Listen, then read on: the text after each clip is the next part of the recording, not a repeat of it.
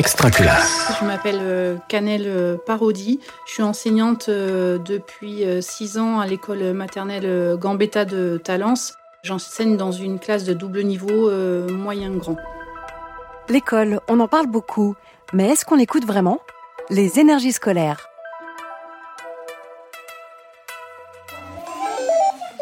L'idée de travailler la, robotique euh, en maternelle a commencé déjà dans mon propre parcours personnel. Quand j'étais petite, je regardais E égale M6 avec les concours euh, de robotique et c'est vrai que ça m'avait toujours plu, mais j'ai pas eu un parcours qui m'a permis d'explorer. Et quand je suis arrivée dans cette école, il y a un papa qui est enseignant dans une classe prépa qui avait offert un Timio à l'école. Et quand je suis arrivée, je m'en suis saisie et j'ai vu l'engouement et tout ce que ça pouvait amener euh, dans la classe et je m'en suis saisie pour essayer de monter un projet. Et du coup, euh, le projet s'est développé en projet euh, CARDI, expérimentation, innovation, pour essayer de construire une véritable progression sur le cycle 1, voire cycle 2 et plus tard cycle 3. Alors, on commence le petit atelier. Alors, qu'est-ce que je vous ai amené aujourd'hui? Timio. Alors, qu'est-ce que c'est Timio? Timio, c'est un robot, mais lui, il est cassé.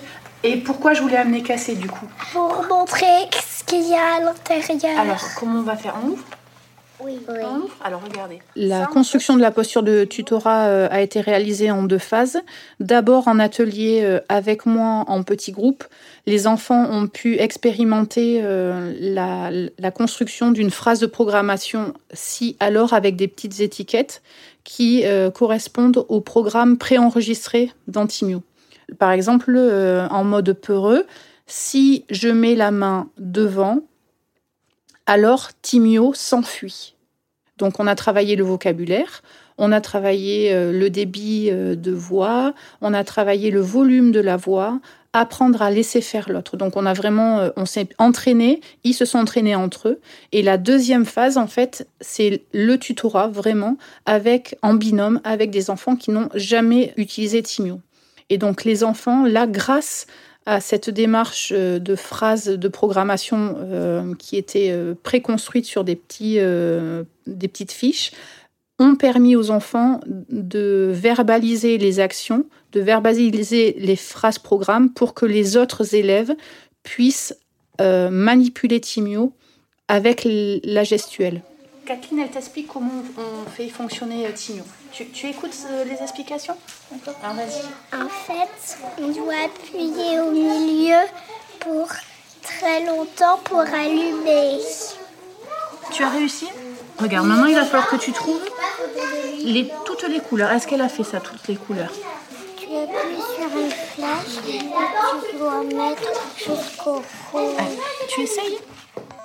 J'ai un parcours qui est un petit peu... Euh, pas linéaire. Effectivement, il y a eu quelques échecs qui m'ont permis de réfléchir, moi, au fonctionnement euh, cognitif. Et je me suis rapprochée des neurosciences, des sciences cognitives, pour essayer de comprendre un petit peu euh, pourquoi, à un certain moment, le, cerveau n'arrive pas à donner le meilleur de lui-même moi, ça m'a permis en tant qu'enseignante de me rapprocher euh, de la difficulté scolaire pour essayer d'amener des pratiques qui permettent euh, aux enfants d'être en réussite, euh, surtout d'avoir du, plaisir et d'avoir une première expérience avec la scolarité qui soit efficiente.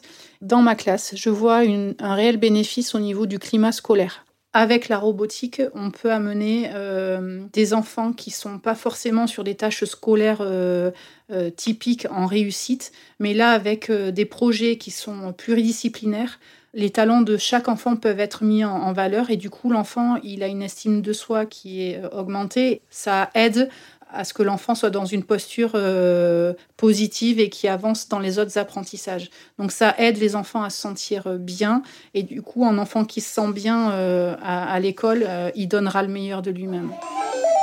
Le fait de, proposer une pratique précoce aux activités numériques va vraiment permettre d'ancrer les représentations dans une pratique non genrée euh, ça va être un vrai combat de proposer une égalité d'accès euh, au métier du numérique, autant aux filles qu'aux garçons. plus on le fait rapidement euh, dans la scolarité, plus ces représentations euh, vont se, déconstruire et on va donner la possibilité aux filles de d'expérimenter et qu'elles puissent véritablement s'épanouir dans ces ateliers de, du numérique. Et qu'est-ce qui se passe, la Pauline? Il enlève les obstacles. Il enlève les obstacles, c'est sûr, c'est enlevé Non, il contourne Il contourne, exactement. Si tu mets la main, qu'est-ce qui se passe? Il contourne l'obstacle. Essaye-toi avec ta main, tu vas voir ce qui se passe. Le projet tourne euh, essentiellement quand même autour du, du langage et en fait la posture de tutorat permet aux enfants de développer la syntaxe. Ces moments-là, ils sont obligés d'argumenter, d'échanger, de questionner et euh, de développer du coup euh, le langage euh, oral, quelque chose qui va être très important dans leur scolarité future. On voit que sur des situations d'apprentissage euh, fondamentaux classiques, au bout de 20 minutes, souvent, je perds l'attention et la motivation des enfants. Là, on est sur des durées qui peuvent aller jusqu'à une heure, où les enfants sont actifs du début jusqu'à la fin. On, voit que ça, ça tient les élèves effectivement dans la motivation, dans la persévérance. Euh.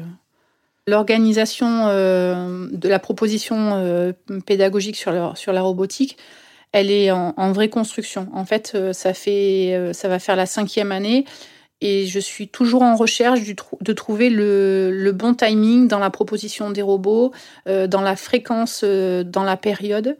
et en fait, ce sont les enfants qui vont m'aider un petit peu à, à faire ces choix-là. C'est-à-dire que si la motivation baisse, il va falloir que j'écarte un petit peu les séances, que j'intercale plus de robots différents sur une même période. Voilà. Donc c'est quelque chose qui, qui, se construit et euh, je n'ai pas encore trouvé le, la séquence euh, idéale. Là, c'est pour faire tourner les roues et là, c'est la batterie. Alors. Là, c'est pas pour faire tourner les roues, c'est actionner les roues. Exactement. Ça s'appelle comment? À hauteur. Et il en a combien du coup? Deux. Deux. Il actionne les. Quand on est enseignant, on a besoin de nouveaux défis, on a besoin euh, d'ouverture, on a besoin de créer des nouveaux réseaux. Et euh, la robotique éducative peut être construite comme une vraie chance de nouvelles expériences. C'est stimulant et euh, ça nous permet aussi de créer du lien avec des nouvelles personnes. Et c'est ce que je transmets avec mes élèves et ce qui, ce qui permet d'être dans, dans, une classe où ben, c'est le plaisir. Voilà, on est dans le plaisir, on est dans, le, vivre ensemble, euh, faire des choses euh, qu'on partage. Euh, voilà, donc c'est chouette. Vous venez d'écouter un épisode des énergies scolaires. Si ça s'est bien passé, n'hésitez pas à laisser un avis sur votre plateforme d'écoute. À bientôt sur Extra Classe. Extra Classe.